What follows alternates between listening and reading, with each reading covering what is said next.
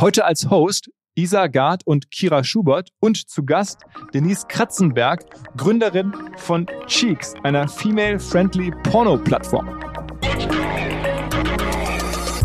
Viele Menschen denken, dass irgendwie Pornografie per se schlecht ist und mhm. dass ähm, sie sich dem Thema nicht annehmen wollen. Dabei, ich ja schon am Anfang gesagt habe, ist das ja mit Abstand der größte Markt und dadurch, dass sich keiner dem Thema annähern möchte, ähm, auch nicht in der Politik oder sonst wo, gibt es halt auch keine Regulation. Und das ist eigentlich das Schlimmste, was passieren kann. Let's go! Go, go! Herzlich willkommen beim OMR Podcast mit Philipp Westermeier. Wir versuchen den OMR Podcast beständig zu optimieren und weiterzuentwickeln. Zuletzt haben wir die monatliche OMR Classic Folge eingeführt. Anfang des kommenden Jahres hoffentlich kommt eine längere ähm, Doku-Serie, ich glaube von bis zu zwölf Stunden, da arbeiten wir gerade noch dran. Und heute ein ganz anderes Format. Und zwar wollen wir ein Thema adressieren, was uns wichtig ist, was mir auch häufig hier zu Recht vorgeworfen wird, dass wir nicht ausreichend Gästinnen oder Damen, Ladies zu Gast haben im Podcast. Ist auch gar nicht so einfach, aber es gibt vielleicht doch irgendwie Mittel und Wege. Und eine Sache ist mir eingefallen, die ich ganz spannend finde. Und zwar machen ähm, meine beiden Kolleginnen oder eine Ex-Kollegin ähm, und meine Geschäftsführungskollegin, die Isa Gard und die Kira Schubert, gemeinsam einen Podcast, der heißt 50-50. Und da geht es explizit um Gender-Gleichgewicht und um die Frage, wie schafft man es, dass mehr ähm, Frauen in der Wirtschaft ähm, Führungspositionen erreichen. Das ist eine Frage, die ähm, ich wichtig finde und die mir am Herzen liegt, auch wenn man das in den Zahlen hier im Podcast nicht immer so sehen kann. Deswegen heute kein Podcast von mir, sondern eine Folge des 50-50 Podcasts mit Isa und Kira. Und zwar haben die zu Gast, was wir jetzt gleich hören werden, die Denise Kratzenberg und die ist Gründerin von Cheeks. Das ist eine female-friendly Erotik- oder Porno-Plattform. Fand ich ganz interessant. Was macht die da eigentlich genau? Was soll das eigentlich genau sein? Wie funktioniert das? Also die haben einige der Fragen gestellt, die ich auch stellen würde. Ein paar Fragen darüber hinaus, aber nicht ich habe sie gestellt, sondern ähm, Kira und Isa haben da mit Denise gesprochen. Also viele neue Stimmen. Ihr werdet es auseinanderhalten können. Also besser als die beiden Kolleginnen hätte ich es auch nicht machen können. In Sinne direkt rein ins Gespräch mit Denise und Isa und Kira. Auf geht's! Lass uns direkt mal ein bisschen einsteigen. Du bist die Gründerin von Cheeks. Du kannst das bestimmt besser erklären als ich. Das kannst du gerne auch nochmal gleich sagen. Aber es ist ja eine Plattform für authentische und female-friendly Filme und Audios. Kannst du mal uns ein bisschen mitnehmen, wie du auf die Idee gekommen bist, Cheeks zu gründen und was sich dahinter verbirgt? Ja, also Cheeks ist genau eine Plattform, ähm, der Menschen einen Zugang verschaffen soll, vor allem auch zu der eigenen Sexualität und äh, mir ist damals vor ein paar Jahren aufgefallen, dass es ein ziemliches Ungleichgewicht zwischen äh, Männern und Frauen gab, äh, bezüglich Pornografie auch. Ähm, also Männer, für die war es irgendwie völlig normal, Pornos zu schauen. Und bei Frauen war es so, haben sich nicht getraut. Und wenn, dann haben sie sich dafür geschämt. Und irgendwie so richtig so ausgeglichen war es nicht. Und äh, ich habe das dann mit nach Hause genommen und mich gefragt, warum ist es eigentlich so? Weil eigentlich wachsen wir ja mehr oder weniger gleich auf. Und ähm, dann äh, ist mir aufgefallen, dass für viele Frauen ähm, es einfach schwierig ist, sich mit den äh, Protagonisten oder auch mit den Performer und Performerinnen ähm, zu identifizieren, dass sie sich auf den Seiten nicht wohlfühlen, ähm, ja, dass ihnen einfach der Zugang fehlt. Und mir ist auch aufgefallen, dass so Sexualität in der Schule, ja, also bei Männern irgendwie ähm, offener war und auch ähm, ja bewusster. Zum Beispiel wurde dann im Heft mein Penis gezeichnet, aber nie eine Vulva, ganz komisch. Ja. Oder auch ähm, so, wenn ein Mann dann oder ein Junge irgendwie was mit mehreren Frauen in der Schule hatte, war er so der Star. Und die Frau war irgendwie, okay, du hast mit zwei Typen auf der gleichen Party geknutscht. Also du brauchst jetzt irgendwie gar nichts mehr machen.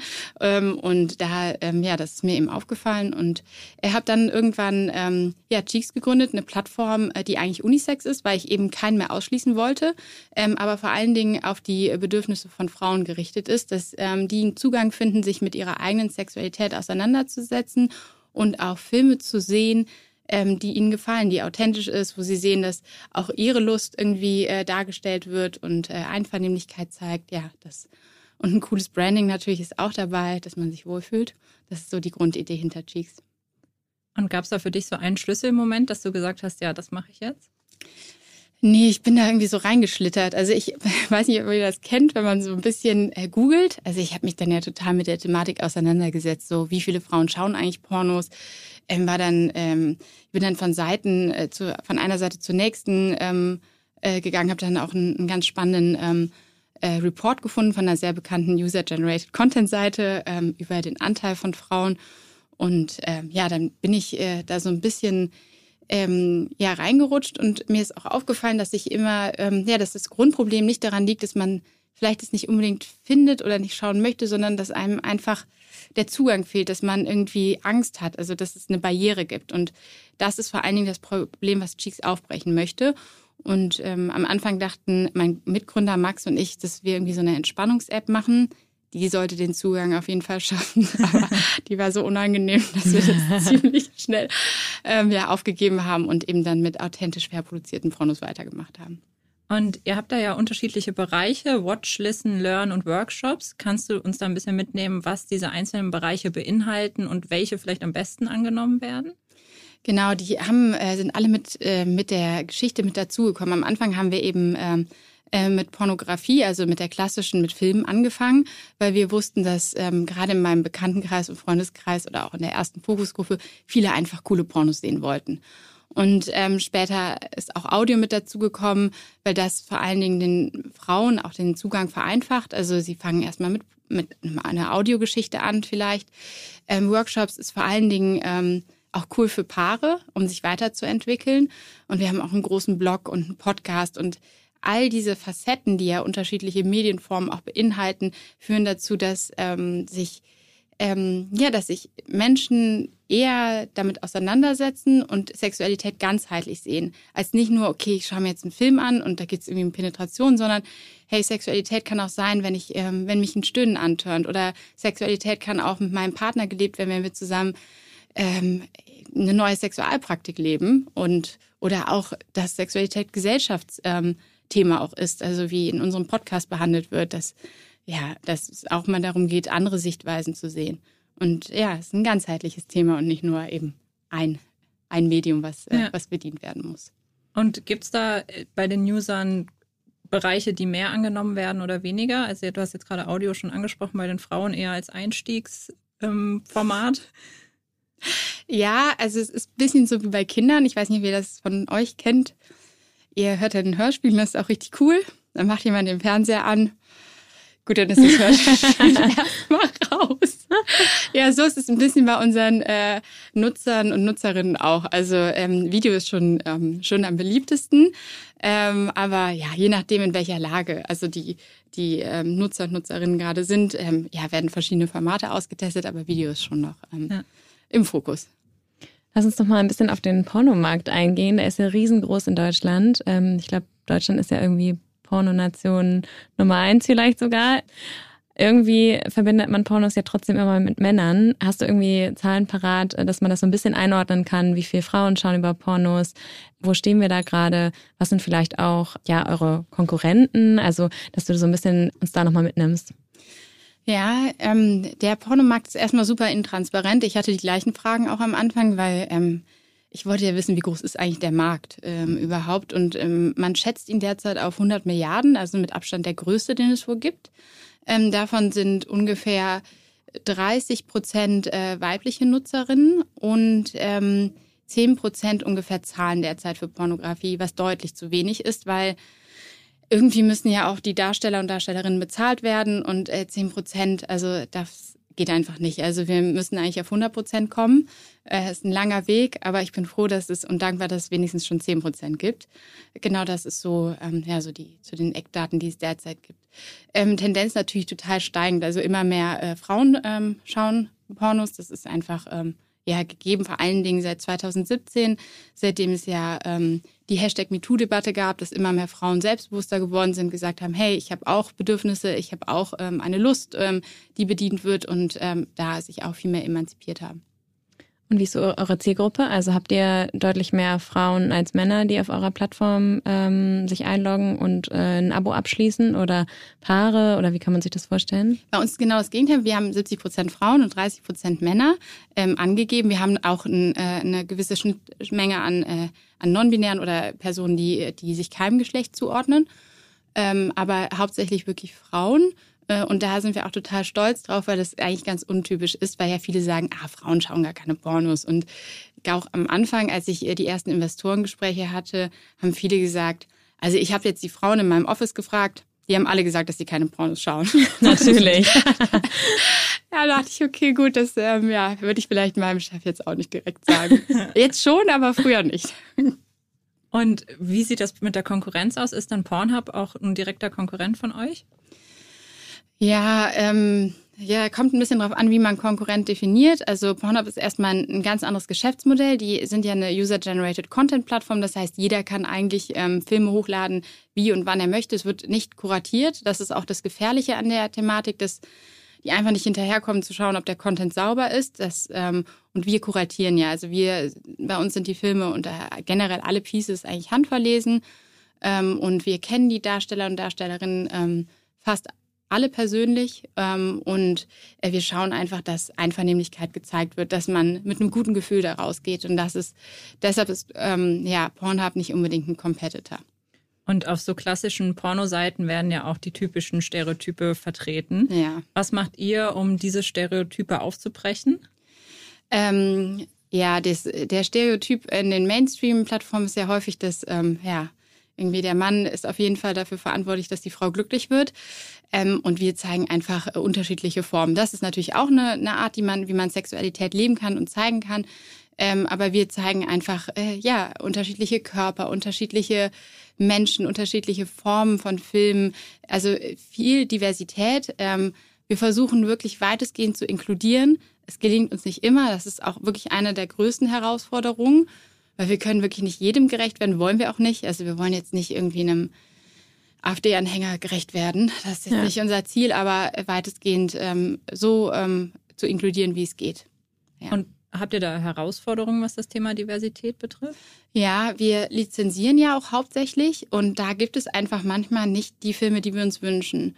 Zum Beispiel das Thema Mehrgewichtigkeit wird häufig in der Pornografie fetischisiert. Also okay, die Frau ist mehrgewichtig, ist eine Frau und dann wird sie noch diskriminiert, dann erst recht. Und das sieht man ganz häufig und das äh, ist natürlich total inakzeptabel und passt auch nicht zu uns.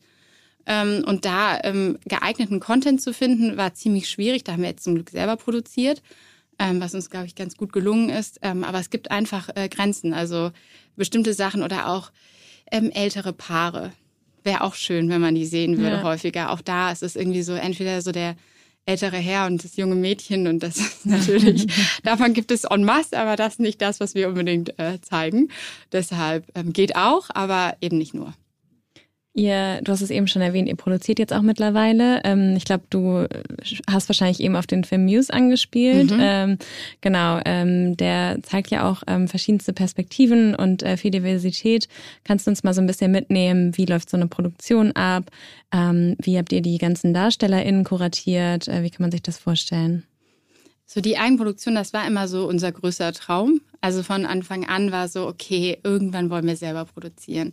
Irgendwann. Und dann war es irgendwann mal an der Zeit und ich habe gesagt, okay, lass uns das jetzt einfach mal machen. Wir wollen das schon so lange und ja, wie fangen wir denn an? Ja, keine Ahnung. Wir haben da äh, zum Glück eine Regisseurin gefunden, die mit uns äh, da eng zusammengearbeitet hat ähm, und den Film auch produziert hat und geschrieben hat. Und ähm, die Darstellerinnen haben wir ähm, selber gesucht also es war ähm, auch nicht ganz so einfach, weil wir wollten eben verschiedene Body-Typen zeigen mhm. und ähm, es musste ja auch irgendwie von der Chemie her passen und die müssten natürlich auch verfügbar sein und das hat dann irgendwie dann doch alles ganz gut gepasst und dann haben wir auch nicht alles an einem Tag gedreht, sondern an insgesamt drei, also zwei Drehtage und einmal auch so ein Vorbereitungs-, Nachbereitungstag. Alle haben sich erstmal kennengelernt ähm, und das äh, war echt cool, mal zu sehen, wie würde ähm, ein Pornodreh ablaufen, wenn man sich wirklich Zeit nehmen würde und auch ein bisschen Geld in die Hand nehmen? Also das haben wir auch gemacht, das ist auch eher untypisch heutzutage. Früher hat man das noch eher gemacht, aber seitdem es eben die User-Generated Content-Plattformen gibt, ist das eher alles ein bisschen kürzer gehalten. Mhm. Und ja, wir haben auch netterweise so einen Lichtstrahler von der Stadt Köln gesponsert bekommen. Danke dafür an dieser Stelle. Oh wow. Und äh, wir Sehr konnten dann, konnten dann drehen und am Anfang gab es eben auch einen Intimacy Coach, der hat dann ähm, versucht irgendwie ähm, erstmal einen Safe Space zu kreieren, vor allem für die Performerinnen, dass sie sich kennenlernen, ähm, lernen irgendwie zu berühren, aufeinander einzugehen. Ähm, und äh, genau, und am Set waren, glaube ich, bestimmt 30 Leute ähm, und äh, die sich aber auch alle kannten und verstanden haben. Und es war eine richtig schöne Atmosphäre. Also hat auf jeden Fall Spaß gemacht, dabei zu sein. Es durften leider nicht alle aus dem Team mitkommen, deshalb darf ich nicht so nicht so ganz so positiv davon erzählt.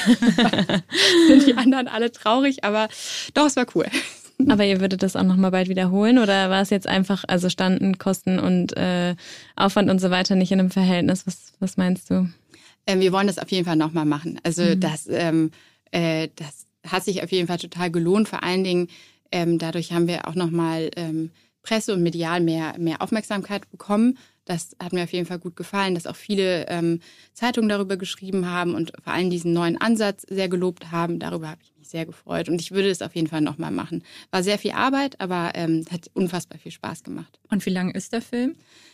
Film? 14 Darf Minuten. Man das sagen? Doch, doch, das ist Film. Schon ein richtiger Film. ja, ja ähm, 14 Minuten und das Spannende an dem ist, ist er ist eigentlich wie ein ähm, ja, normaler Kurzfilm, nur einfach ähm, mit pornografischen Szenen. Aber ja. es ist, äh, beginnt erstmal mit, äh, mit einer kleinen Story bei einem Aktzeichenkurs und ähm, es gibt auch ein Voice-Over mit Gedanken. Also es gibt auf jeden Fall äh, eine Menschlichkeit, was uns besonders wichtig war.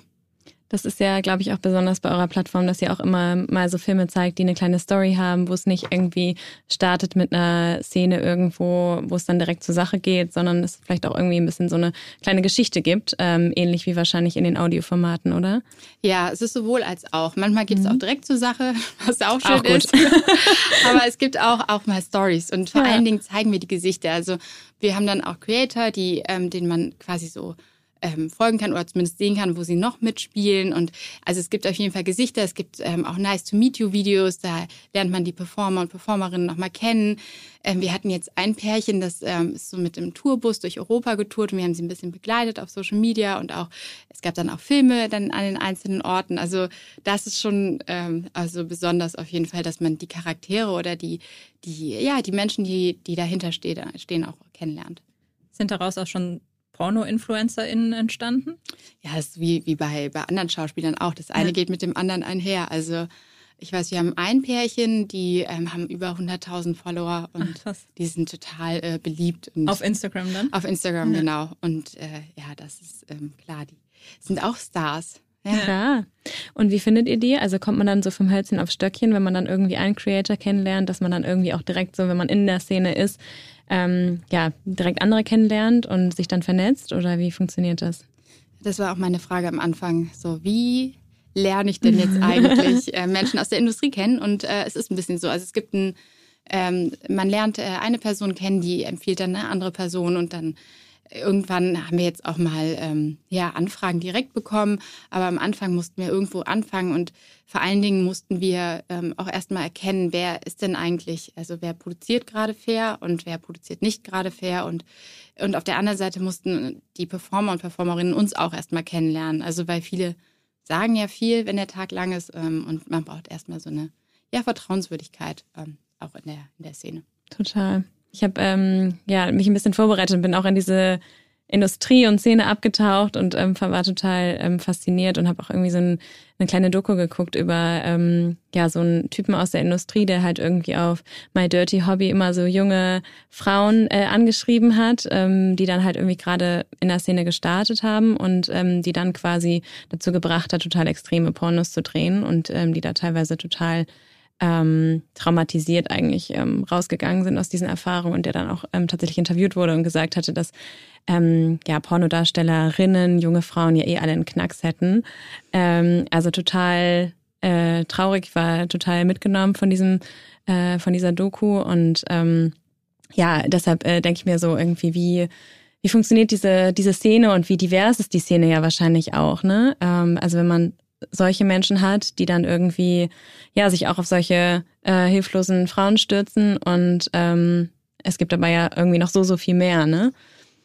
Ja, das Hauptproblem ist ja, dass ähm, viele Menschen denken, dass irgendwie Pornografie per se schlecht ist und mhm. dass ähm, sie sich dem Thema nicht annehmen wollen. Dabei, ich ja schon am Anfang gesagt habe, ist es ja mit Abstand der größte Markt und dadurch, dass sich keiner dem Thema annähern möchte, ähm, auch nicht in der Politik oder sonst wo, gibt es halt auch keine Regulation.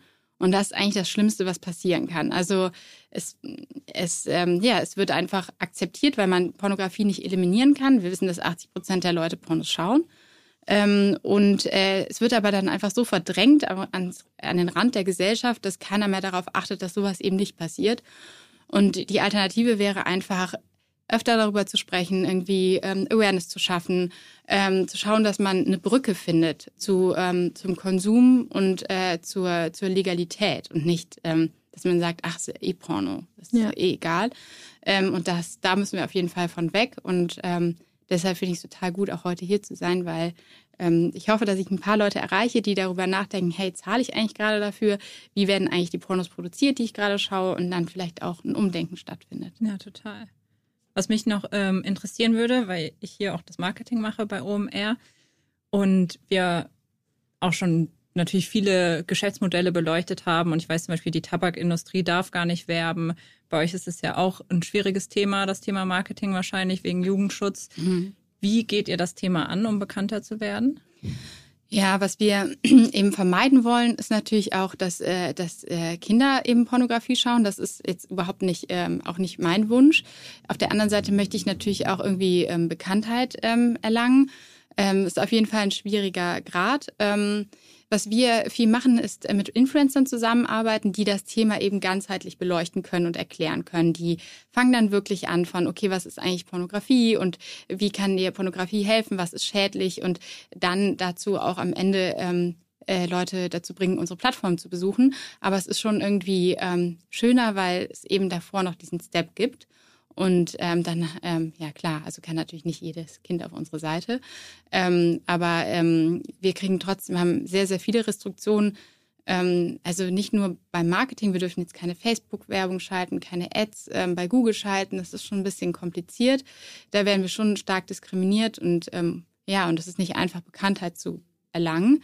Ähm, aber es gibt Wege und Mittel. Und zum Beispiel vor drei Jahren war es so, da durften wir noch nicht mal Flyer irgendwo streuen, also in Magazinen oder die Presse durfte generell nicht über Pornografie schreiben.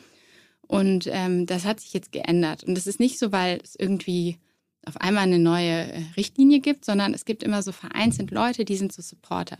Die mhm. wollen was verändern und die sehen so die Mission und finden das total cool und sagen dann, ach Denise, komm, streu einfach. Ist okay, wir, ähm, steht nirgendwo, dass du es nicht darfst. Und dann fängt der Erste an, dann sagt der andere, ach, ich finde es eigentlich ganz cool. Stimmt, dann machen wir das auch. Und so bricht es immer auf. Und es gibt immer diese, diese Fans, wie wir sie nennen, oder Supporter, die wirklich die Welt bewegen. Die wissen es gar nicht erstmal. Die denken, okay, ich helfe denen jetzt ganz kurz. Und es ist nur ein Flyer, den sie bei uns im Magazin streuen dürfen. Aber damit brechen so, ja, für uns auf jeden Fall, ähm, ja, werden neue Wege geebnet. Das ist auf jeden Fall cool. Und die ja. Influencer, wie wählt ihr die aus? Weil am Ende könnt ihr ja eigentlich jeder passen, oder? Ja, stimmt. Könnte eigentlich jeder, könnte eigentlich jeder passen, außer die Accounts, die Frauen diskriminieren zum Beispiel, ja, gut, die ja. jetzt nicht unbedingt als meine Zielgruppe äh, betrachten, aber eigentlich schon. Oder wahrscheinlich die müsste ich, müsste ich auch targeten, weil die müssen ja auch noch bekehrt werden. Ähm, nee, äh, es würden schon eigentlich fast alle passen, aber vor allen Dingen Leute, denen das Thema Nachhaltigkeit wichtig ist. Das ist, ähm, glaube ich, so unser Kernpunkt, dass Leute einfach ja ohne Reue konsumieren wollen. Und wie kommt das an, wenn du über das Thema sprichst? Also in deinem Bekanntenkreis oder auch generell irgendwie mit potenziellen GeschäftspartnerInnen? Ähm, ich kann mir vorstellen, dass du wahrscheinlich irgendwie auch eine Entwicklung hingelegt hast von vielleicht auch ähm, ja normaler Konsum mit Pornos und darüber zu sprechen, ähm, wie Otto NormalverbraucherInnen vielleicht ähm, und wie ist es jetzt und wie kommt es an? Ja, am Anfang gab es ja noch nicht mal so ein richtiges Produkt. Wir dachten ja irgendwie, ja, es wird vielleicht irgendwas im Bereich Pornografie, vielleicht wird es irgendwas äh, zum Entspannen. Und es war so ein langer Weg. Und ich habe da meine Freundin und Familie ganz früh schon mit äh, mitgenommen. Ich habe gesagt, ja, in diesem Bereich, da möchte ich irgendwas machen. Und dann dachten alle, ja, ja, Denise, warten wir erstmal ab und ähm, waren ziemlich früh auch bei der Entwicklung dabei, auch ähm, bei der Erfindung, so dass es für alle dann irgendwie okay waren, weil sie irgendwie ja Mitgestalter waren und ich habe auch viel mit meinen Eltern über den Markt gesprochen, über wie war es eigentlich früher und was bedeutet eigentlich Pornografie für euch und was müsste sich ändern, damit eben dieses Stigmata aufbricht. Also da waren schon immer alle ziemlich früh dabei. Ähm, Aber auch offen darüber zu reden? Ja, über die eigene Sexualität, da haben sie trotzdem nicht gemacht. Aber eher so über, über, ja, wie war das in Videotheken und was dachte man früher, wenn jemand Pornos geschaut hat? Und Hinter so einem Vorhang musste man da ja früher. Ja.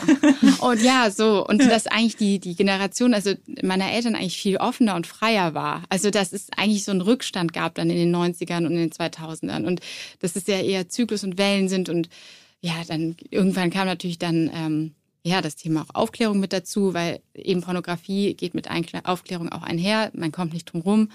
Ähm, und ja, wir haben viel darüber gesprochen zu Hause und auch mit meinem äh, Freund äh, viel und wie er dann zu Pornografie steht, hatten wir eigentlich auch nie das Thema so wirklich auf dem Tisch, aber ja. dann seitdem ist es wirklich egal. Also das, genau und ähm, die habe ich alle früh mit mit auf den Weg genommen auf die Reise und dann war es eigentlich relativ einfach. Aber wenn ich dann so Leute ganz lange nicht gesehen habe, so alte Schulfreunde, mhm. so zehn Jahre nicht gesehen und denen das dann erzählt habe, dann haben die schon so gedacht, hä, Denise, du und Pornografie, ich check's jetzt gar nicht mehr. Du hast doch eigentlich Finance Accounting studiert und und relativ, du warst doch eigentlich immer so sehr konservativ und ja, das ist dann für viele sehr verwirrend.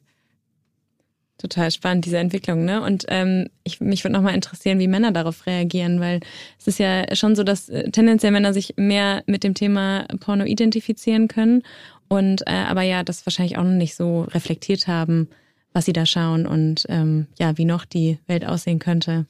Ja, und vor allen Dingen Männer sagen nie, was sie schauen. Also sie mhm. sagen zwar, sie schauen, also ich will jetzt nicht pauschalisieren, das ist auch irgendwie blöd, nicht alle Männer, aber die, die ich jetzt im Bekanntenkreis gefragt hatte, die haben, wollten nicht unbedingt darüber reden, was sie schauen, sondern äh, einfach nur gesagt, dass sie schauen. Und bei Frauen war es eher das Gegenteil. Die haben immer darüber noch geredet, was sie besonders gut fanden. So den Masseur, ich schicke dir gerne noch einen Link. Und dann, das fand ich irgendwie ganz cool. Und ähm, ja, und die Männer im Bekanntenkreis waren da ein bisschen verschlossener. Und auch Max, mein Mitgründer, meinte auch irgendwann mal zu mir, ja, Denise, wenn du diese Plattform machst, bist du super cool. Und wenn ich das mache, dann bin ich irgendwie komisch weil es irgendwie, klar, ein Mann, der jetzt wieder Pornos macht. Und das tat mir dann irgendwie auch leid, weil es ja auch total ja, stigmatisch ist und auch nicht gleichberechtigt. Ja, total. Du hast eben gesagt, 10 Prozent ähm, der Pornoschauer, sagt man das, ähm, zahlen für Pornos. Wie ist das denn bei Cheeks? Ihr habt ja unterschiedliche Abo-Modelle. Ist die Zahlungsbereitschaft da hoch? Muss man auf jeden Fall bezahlen? Also du kannst den Podcast ähm, natürlich so hören und ähm, auch die Artikel lesen. Ähm, aber eigentlich alles, was so von den Creatoren in dem Sinne ähm, Filme und auch Audios oder auch die, die Workshops, für die musst du immer zahlen. Ähm, das äh, Pricing-Modell ist total einfach eigentlich. Wir haben ein Monatsabo und ein Jahresabo. Ähm, und das Monatsabo ist einfach, ähm, du zahlst 14,90 Euro im Monat, kannst jederzeit kündigen oder du zahlst einfach für ein Jahr und dann ähm, kriegst du einen kleinen Preisvorteil für deine Treue. Und ähm, genau, und kannst dann ähm, auch jederzeit kündigen, aber bist dann eben für ein Jahr dabei. Und ähm, arbeitet ihr daran sozusagen auch dieses ähm, ja, Bild aufzubrechen, dass man eigentlich irgendwie, ja, man ist es gewohnt, wenn man Porno schaut, dass man die umsonst schauen kann auf vielen Plattformen. Jetzt ähm, kommen ja erst langsam solche Plattformen wie Cheeks auf den Markt. Ähm, aber wir alle zahlen ja auch für Netflix, für Spotify und Co. Also ist halt auch so ein bisschen die Frage, ähm, warum zahlt man nicht für solche Themen auch und ist bereit, auch genauso so einen Preis zu zahlen pro Monat? Wie schafft ihr das irgendwie vielleicht in den Köpfen so ein bisschen was zu bewegen? Wenn man sich so an, an früher ähm, erinnert, ich, nicht so, dass ich das gemacht hätte, aber man konnte ja theoretisch ähm, Musik runterladen auf Plattformen und man hätte im Leben vielleicht nicht dafür gezahlt und dann irgendwann wurde es aber verboten. Also es gab wirklich ähm, Leute, die wirklich dafür, ähm, ja, dafür Anzeigen bekommen haben und auch dafür zahlen mussten. Das gleiche ist ja mit dem Film gewesen. Also ich kann mich daran erinnern, dass ich mal einen Film gesehen habe, wo jemand mit einer wackeligen Kamera was im Kino abgefilmt hat und ich mir das bereitwillig angeschaut habe, aber ja umsonst. Aber ähm, am Ende gab es dann ja Netflix und man würde im Traum nicht mehr daran denken, irgendwie illegal Musik runterzuladen oder irgendwelche Filme zu schauen. Ja. Und das Gleiche passiert jetzt auch mit der, äh, mit der Pornografie. Also so, die Leute wollen irgendwie Convenience, die wollen nicht mehr diese, diese schmuddeligen Seiten und vor allen Dingen wollen sie auch keine Viren mehr. Also sie wollen ähm, einfach ähm, sauberen Content haben, sie wissen, wollen wissen, woher er kommt. Und da bräuchten wir auch noch ein bisschen Support natürlich auch von, ähm, von der Regierung bezüglich Netzsperren, dass man eben solche Seiten wie die Plattform, von der ich gerade gesprochen habe, vielleicht auch sperrt, über Netz sperren, dass man sagt, hey, eigentlich nur das, was legal ist, ähm, sollte auch noch zugänglich sein. Und das wäre, äh, da bräuchte ich ein bisschen mehr Support, wünsche ich mir zumindest, dass da die Regierung mehr eingreift. Ähm, aber der Trend geht eben dahin und, ähm, und die, ja, und das, ähm, ja, das Verständnis dafür wird auf jeden Fall gerade geschaffen. Ja. Wie ist es mit ganz jungen ZuschauerInnen? Ich habe gelesen, irgendwie durchschnittlich fangen, ich weiß nicht, ob die Zahl stimmt, aber ähm, fangen Kinder ja eigentlich schon mit elf Jahren an, Pornos zu schauen, ähm, die sich tendenziell ja nicht 15 Euro vielleicht pro Monat leisten können für eine Pornoplattform. Habt ihr da schon mal drüber nachgedacht, wie man sozusagen auch diese Zielgruppe irgendwie mitnimmt? Was, also was wir eigentlich nicht wollen, ist Pornografie für Kinder. Also dafür müsste man schon ein gewisses Alter erreichen. Was wir aber trotzdem fördern wollen, ist die Neugierde, die Kinder mhm. haben bezüglich Sexualität. Und dabei geht es nicht darum, okay, wie kann ich äh, verhindern, dass ich schwanger werde, sondern äh, was bedeutet eigentlich Lust? Ähm, wie sieht es eigentlich aus? Ich meine, ich meine, alle gehen davon aus, okay, ich, du bist dann in einem gewissen Alter und du weißt, wie, wie Sexualität funktioniert. Klar, dass da Interesse ist. Und Kinder googeln und kommen dann natürlich meistens unfreiwillig auch noch auf ähm, Seiten, die viel äh, Gewalt in Sexualität, uneinvernehmliche Gewalt in Sexualität zeigt. Ähm, und da würde ich mir wünschen, dass es vielleicht eine Light-Version gibt, dass man vielleicht eine Abstufung macht, ähm, meinetwegen auch gratis oder dass man einfach viel früher den Bildungsauftrag in Schulen hat, über Pornografie aufzuklären. Mhm. Ähm, man klärt ja auch über andere Sachen auf und äh, das sollte auf jeden Fall verankert sein. Und da eben auch darauf hinzuweisen, hey, ähm, wenn euch das was interessiert, ja, müsste man irgendwie ein Alternativangebot schaffen. Total. Das ist auch total spannend, irgendwie sich zu überlegen, wer klärt auf, diese ganzen kleinen Kinder, irgendwie hm. spießige Lehrer in der Schule, die Eltern, die es vielleicht auch manchmal nicht richtig können und ähm, ja, dann muss man sozusagen selbst gucken, wie man klarkommt. Ich hatte auch letztens die Diskussion mit einem anderen Kollegen aus der Branche, würde ich sagen, und äh, der hatte auch erzählt, er sieht eher den Bildungsauftrag bei den Eltern, dass man da einfach viel früher ähm, ansetzt und das viel früher einfach kommuniziert. Aber ja, ähm, kann das jetzt auch nicht von allen erwarten. Vielleicht, dass sie, vielleicht haben die meisten noch nicht mal selber damit Erfahrung gemacht. Ähm, und ja, ja, dann kann, muss dann die Schule irgendwie doch. Ja, und wenn man sich an den Sexualkundeunterricht erinnert, dann ja. weiß man ja, dass ja, das genau. eher nicht vorhanden ist. Was mir aber aufgefallen ist, ich kenne ja nur noch meinen eigenen Sexualkundeunterricht, der ist schon ein bisschen was her.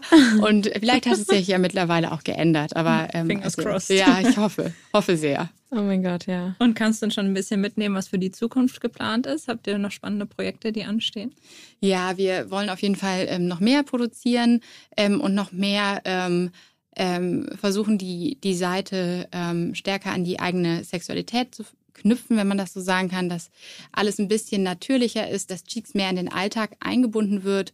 Ähm, und ja, das ist so, so für, die, für die Zukunft auf jeden Fall geplant. Dass es nicht mehr nur so ist, okay, ich gehe jetzt auf eine Seite und äh, schaue Filme, Audios oder genau das, was du eben gesagt hast, sondern dass man eben ganzheitlicher ähm, ja, damit in Kontakt kommt. Wie schafft ihr das? Oder ja, das ist die Herausforderung. da, ähm, ja, da werden wir auf jeden Fall ähm, ja, viel mit, mit dem Produktteam zusammenarbeiten, aber daher werde ich auf jeden Fall vielleicht in einer anderen Folge nochmal mehr erzählen. Ja, voll gerne. Wie viele Leute habt ihr mittlerweile im Team? Ähm, fast 20 sind wir cool. und vorrangig Frauen. Mhm. Ich glaube, es ist einfach dem Thema geschuldet ähm, und ein sehr, sehr cooles Team, muss ich sagen. Also alle sehr ähm, freundlich, auch vom Mindset her ähm, offen und ähm, nachhaltig und respektvoll vor allen Dingen. Macht auf jeden Fall Spaß. Hatten die äh, MitarbeiterInnen schon davor irgendwie Kontakt zu der in Branche? Teilweise, sowohl mhm. als auch. Also nicht, nicht alle, aber ähm, ja, alle kamen aus unterschiedlichen Richtungen und ähm, ja, aber auch welche aus der Branche. Ja. Wir hatten ja auch schon mal Ann-Sophie Klaus, die von ähm, The Female Company bei uns im Podcast und die hat erzählt, wenn Leute neu bei ihnen anfangen, sind sie erst immer noch mal so ein bisschen zurückhaltend, über das Thema Periode zu sprechen und so weiter. Ist das bei euch auch so? Ich frage das eigentlich immer im Erstinterview ab. Irgendwie, also mein ganzes Team ist immer genervt, weil ich bin da immer sehr pedantisch. Nein, Erstinterview machen entweder ähm, irgendwie Helen oder ich, weil wir im, im HR-Bereich sind und ich ähm, frage das schon vorher, weil wir wollen ja irgendwie, dass alle sich befreit fühlen und deshalb äh, teste ich schon vorher eigentlich, wie wie offen Menschen sind. Und wenn ich so merke, dass sie sich so absolut dagegen sträuben und eigentlich gar nicht so unserer Vision treu sind, dass wir uns wünschen, dass Menschen sexuell befreiter ähm, sind, dann, dann matcht es meistens nicht. Und dann haben wir eigentlich hinterher dann eher so ein Mismatch innerhalb ja. der Firma. Es müssen nicht alle super sexpositiv sein, aber sich zumindest wünschen, ähm, da offener zu sein. Und genau. merkst du auch in der Entwicklung der Mitarbeitenden, dass sich da oder dass sich es lockert, über das Thema zu sprechen und es den Leuten dann einfacher fällt? Ja, und irgendwann sind wir so weit, dass wir in der Deutschen Bahn sitzen, so wie heute, und dann reden wir so viel über das Thema und die Leute gucken so und wir, oh wir müssen, müssen, weil irgendwann ist das ja wirklich in unserem Habitus oder wir haben eine Zeit lang in einem sehr bekannten ähm, Coworking Space gearbeitet ja. und da war viel Glas und irgendwann haben wir dann natürlich auch mal ein Screening gemacht, was sind die besten Filme, ähm, welche laufen super gut und dann haben wir alle geguckt und wir müssen uns da eher ähm, so ein bisschen zügeln, dass wir auch mal das respektieren, dass Leute vielleicht nicht so viel ähm, ähm, ja. ja. sich mit der Materie auseinandergesetzt haben wie wir. Aber es ist wirklich eine Reise. Also doch. Am Anfang haben wir auch noch gekichert, macht wird jetzt keiner mehr machen. Und stumpft man da so ein bisschen ab, wenn man so viele Filme gesehen hat? Man schaut auf jeden Fall weniger Pornos. Also es ist ein, einfach. Ähm, ja. Ich weiß nicht, ob ihr noch viele Podcasts hört, wahrscheinlich. Ähm, aber ich, ja, ich sehe, ich sehe dann schon total viel und achte dann eher auf so Kleinigkeiten wie, oh, das Licht gefällt mir jetzt aber nicht so gut. Deshalb, ja. Total spannend. Und ähm, wenn du dir eine Sache für die ganze Industrie wünschen könntest, welche wäre das? Oh, ja, das ist natürlich, ähm, dass die ganze Industrie, also sowohl auf der einen Seite stärker reguliert wird, mhm. dass ähm, alle Akteure geschützt werden, als auch, dass sich die Gesellschaft mehr befreit. Also so die zwei Richtungen wünsche ich mir sehr für die Industrie. Ähm, und es gibt es vereinzelt schon, aber dass es einfach, ähm, ja, einfach publiker wird und, ähm, und wir da alle an einem Strang ziehen. Weil am Ende berührt jeden irgendwie Sexualität und das ähm, ja, wäre auf jeden Fall wichtig. Total schön. Ja, wir kommen leider schon zum Ende der Folge. Es war sehr, sehr spannend und ich habe ganz viel dazugelernt. Am Ende stellen wir immer die Frage, was wären denn deine Top 3 Ideen, um dem Ziel 50-50 näher zu kommen? Ja. Kannst du natürlich gerne auf die Pornoindustrie oder auch allgemein beziehen. Um dem, dem Ziel 50-50 näher zu kommen. Also zum einen ähm, ähm, viel früher ähm, sich mit dem Thema Gleichberechtigung und Verschiedenheit auseinanderzusetzen. Also wirklich schon viel, viel, viel, viel früher, nicht erst wie ich mit zwölf, sondern noch früher. Ähm, andere Sichtweisen natürlich auch zu sehen, nicht nur immer die eigene. Das passiert im, im, Privaten auch ganz häufig, dass man immer nur seine sieht, aber es gibt eben ganz, ganz viele. Das wäre irgendwie Tipp Nummer zwei. Und äh, Tipp Nummer drei, es ist einfach eine Reise. Und ähm, ich glaube, mit einer Aggression kommt man da nicht unbedingt weiter, sondern es dauert einfach. Und ähm, wir sollten da ähm, ja Schritt für Schritt rangehen ähm, und uns langsam an ein Optimum annähern oder auch an 50-50 und nicht versuchen, morgen es schon ähm, ja, durchzudrücken, sondern ja, es muss natürlich kommen. Das ist auch unser Ansatz. Mega schön. Ja. ja. Es hat großen Spaß gemacht, Denise. Schön, dass du hier warst. Vor allen Dingen, dass du uns in Hamburg besucht hast. Und äh, genau, wir freuen uns noch total viel von dir zu hören und von Cheeks natürlich. Und äh, genau, für alle HörerInnen, die jetzt neugierig geworden sind, äh, wo kann man euch finden und ja, ihr könnt natürlich einfach auf unsere Seite gehen, wenn ihr über 18 seid, äh, getcheeks.com. Und ja, ich würde mich sehr freuen, wenn ich euch irgendwann nochmal in Hamburg besuchen könnte. Dieser Podcast wird produziert von Podstars bei OMR.